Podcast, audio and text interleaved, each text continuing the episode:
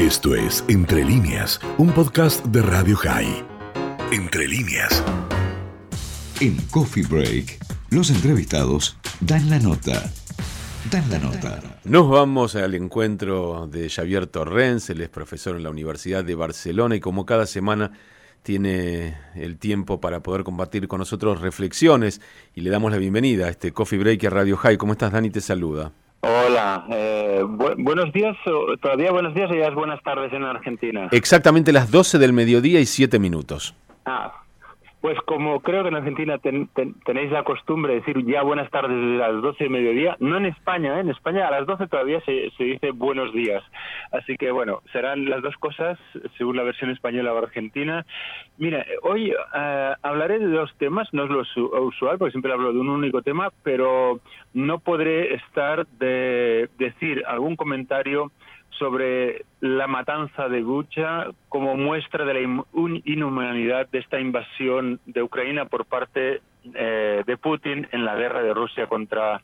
contra Ucrania. Así que voy a hablar del tema que quería hablar y disertar y luego añadiré algunas palabras sobre este otro, otro tema importante a nivel planetario. Pues bien, quería hablarles de la posibilidad, porque solo es una posibilidad, de rebajar la tensión política y la polarización sociopolítica en España a raíz de un cambio en el liderazgo de uno de los dos principales partidos políticos españoles. Hay un partido político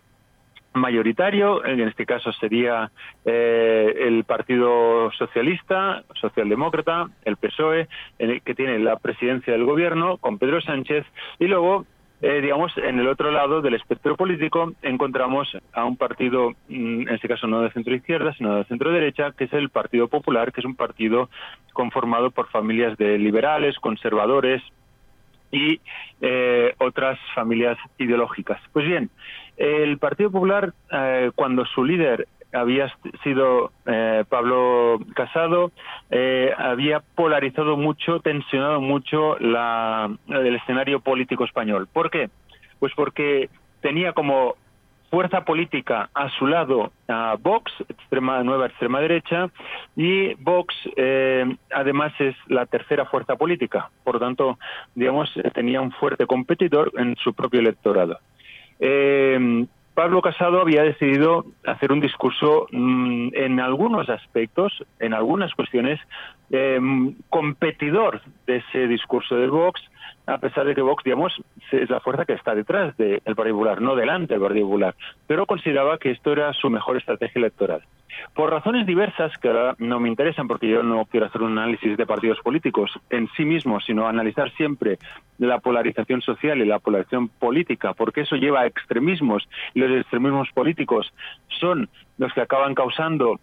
una conciliación y un refuerzo de los prejuicios humanos, llámese racismo, machismo, antisemitismo, eh, disfobia, porofobia y otros, pues bien, me interesa algo, que es que el nuevo líder del Partido Popular, eh, Feijó, que viene de Galicia, como otros presidentes españoles, por cierto, incluido uno no democrático, el dictador que tuvo España, Francisco Franco, pero bueno, otros han sido democráticos, como eh, eh, en el caso de Mariano Rajoy, o alguien que fue también líder del Partido Popular, aunque nunca llegó a presidente del gobierno español, que era eh, Fraga Iribarren. Pues bien, eh, Feijó eh,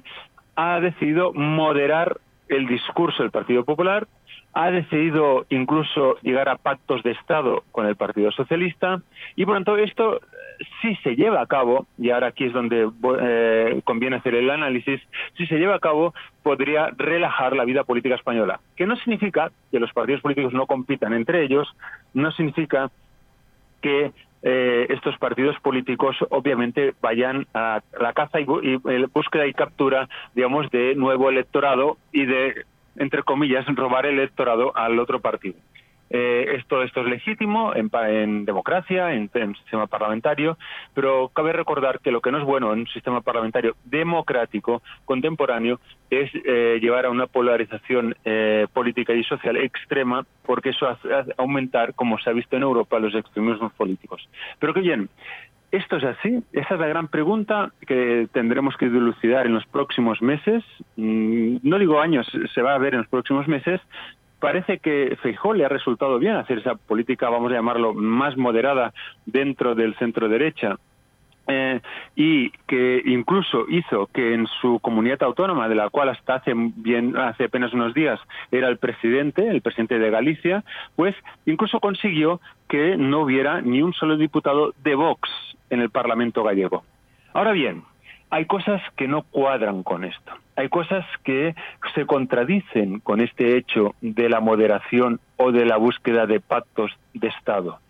¿Cuáles son estos hechos? Son algo que nos llevaría al pesimismo. En primer lugar, ha puesto como secretaria general del Partido Popular a la que era la portavoz de Pablo Casado, es decir, prácticamente la quien después de Pablo Casado más exabruptos, insultos, descalificaciones llevaban a la polarización desde el Partido Popular. Por lo tanto, esto sería un dato, un indicador, un síntoma preocupante, porque significa que a pesar de que habla de moderación y de pactos de Estado, pues eh, tendría quizás un discurso continuista en la polarización social y política. Segundo aspecto, de hecho, mm, con Pablo Casado jamás hubo eh, un gobierno autonómico en el cual entrara el partido de Vox dentro de ese gobierno. Es cierto que Pablo Casado ya había abierto la puerta a la extrema derecha en el sentido de que había pactos parlamentarios, pero nunca había entrado en un gobierno autonómico. En cambio, ya con Feijó se ha estrenado, justamente su liderazgo se ha estrenado eh, con la entrada de la extrema derecha, la extrema derecha de Vox, dentro del gobierno autonómico de Castilla y León. Por lo tanto, hay, estos dos datos nos llevarían a pensar, digamos, que esa llamada a la polarización y al, diálogo y a los pactos de Estado no se verían reflejados en luego en los hechos, porque los hechos llevarían a una eh, antigua portavoz del Partido Popular, ahora secretaria general que ha, estado muy marcada por la polarización social y política, y luego este pacto de la entrada, digamos, de la extrema derecha de Vox eh, ya en un gobierno presidido por el mismo por el mismo, digamos, eh, eh, Partido Popular. Y un tercer indicador que nos induciría a pensar de forma pesimista, pues que eh, no es verdad que va a ir a la moderación, sino que va a ir a la polarización, es el hecho de que algo que Pablo Casado intentaba evitar, que es que el discurso de la presidenta de la Comunidad Autónoma de Madrid, Isabel Díaz Ayuso, llegara a presidir el Partido Popular de la Comunidad de Madrid, pues presidía el gobierno de Madrid, pero no eh, la propia formación política, pues ahora parece que con Feijóo lo va a presidir con tranquilidad. Pues bien, ya se verá, quizás en otra ocasión hablaremos, si realmente el Partido Popular se modera y eso lleva a una moderación de la vida política en España, pues yo no hablaré porque ya saben que yo no hablo de los partidos políticos a no ser que tengan que ver o se entremezclen con el tema de la polarización social y política y que induzca eso a los extremismos, pero ya se verá, pero quería hacer este comentario porque puede abrirse una nueva etapa en la política española y ojalá se llegara a una vida política como la que hay, por ejemplo, en países como Alemania o Canadá, que la vida política, pues sí, hay adversarios políticos, pero no hay enemigos políticos y eso lleva pues a una vida democrática más plena. Y hablando de enemigos políticos, y este es el añadido que quería hacer hoy en el, en el comentario semanal, que está siempre sobre un tema, pero hoy quería hacer este añadido porque no puedo, digamos, eh, morderme la lengua de añadir que las atrocidades que todos hemos visto con nuestros ojos, que todos hemos visto esa matanza en ese municipio, en esa ciudad ucraniana de Bucha, demuestran lo que ya intuíamos cuando veíamos los bombardeos y los ataques y los, los destrozos continuados en Mariupol aunque en ese caso pues no veíamos esos cuerpos humanos eh, torturados y desmenuzados, pues hemos visto el peor aspecto de una guerra. Yo sí me atrevo a decir, como otros ya han dicho, pero que son crímenes de guerra, también son crímenes mm, eh, contra la humanidad. Ya tenemos dos tipos de crímenes que más jurídicamente están, eh, digamos, regulados. Y lo que no me atrevo a decir, porque eso es más complicado, es algo que sí ha dicho el presidente de Ucrania, eh, Zelensky, que es un genocidio. Porque aquí ya entraríamos en un debate que es jurídico, que es legal, que es politológico, de la diferencia entre exterminio y genocidio.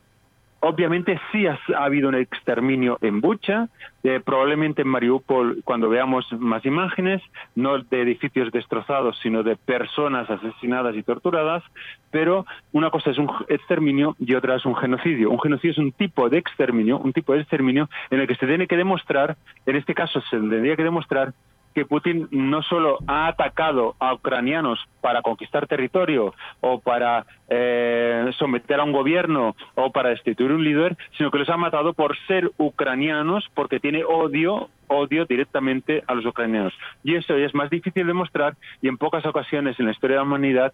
se ha acabado tipificando a los exterminios como genocidio y hecho que sí cabe calificarlo pues a la Shoah, al Holocausto, cabe calificarlo en, en algunos episodios de lo que hubo en la guerra de Bosnia-Herzegovina en los años 90 y en algunos otros episodios como eh, el genocidio de Ruanda que hubo de los Hutus contra los Tutsis. Y bueno, este es el comentario de esta semana. Fantástico, realmente estaba, y espero que todos muy atentos, porque es, muy interesante los dos aspectos, eh, el, el más local, pero el que hace a la vida cotidiana de los españoles y este que está alterando la vida de, todo el mundo. Te quería solamente preguntar, ¿cuándo son las elecciones? ¿Es finales del 2023? ¿Habrá elecciones en España? Bueno, eh, ¿cuándo las habrá? No se sabe porque imagínate que el presidente del gobierno los podría convocar para dentro de un, apenas unas semanas, unos meses. Sí, lo probable, lo probable, eh, que el gobierno de Pedro Sánchez, que los, los digamos, mm, algunos analistas decían que duraría apenas unos meses, yo me atrevería a decir que duraría los, toda la legislatura. Y en su día lo dije porque intento, digamos, no analizar eh, el, el, digamos, lo que yo creo, opino, me gusta o me disgusta, sino intentar analizar, digamos, lo, lo, de los datos. Y, como era un gobierno inestable, justamente por esa inestabilidad, la única forma de que, eh, en este caso, Pedro Sánchez gobernara muchos años, o al menos cuatro años, eh, era eh, estabilizando ese gobierno. Y en principio sería, podría llegar a ser hasta finales de 2023 y si me apuras creo que hasta enero de 2024, pero bueno, lo probable es que si no hay seguridad de que las vaya a ganar, como haría cualquier gobernante, eh, probablemente no será hasta otoño, invierno de 2023. Sí, lo preguntaba justamente en función de lo segundo que comentabas, cómo va a afectar la situación en Ucrania y en Rusia y el tema de la energía a Europa en este, en este próximo tiempo, digamos, porque evidentemente muchas de las situaciones derivadas de la guerra van a empezar a influir en las políticas domésticas y hay que ver cómo cada gobierno y en cada país va a poder pilotear esas situaciones y cómo las oposiciones tratarán seguramente de, aprovecharlo. Así es. Eh, de hecho, fíjense que en Alemania, eh, de momento, el, Estado alemán ha sometido bajo control una, una empresa de gas eh, rusa que opera en Alemania y de momento la, está, la ha sometido bajo control alemán para asegurarse el proveimiento de este gas y digamos y, y, que la y que no digamos mire voy a decir una, una palabra no muy adecuada en mí pero que fastidie digamos que no fastidie la vida cotidiana de los alemanes ay ay ay bueno seguiremos seguramente charlando de muchos de estos temas te mandamos un abrazo muy grande y nuestro agradecimiento como siempre un abrazo hasta la semana que viene allí está el profesor de la Universidad de Barcelona Xavier Torrens esto fue entre líneas un podcast de Radio High. Puedes seguir escuchando y compartiendo nuestro contenido en Spotify, nuestro portal radiohigh.com y nuestras redes sociales. Hasta la próxima.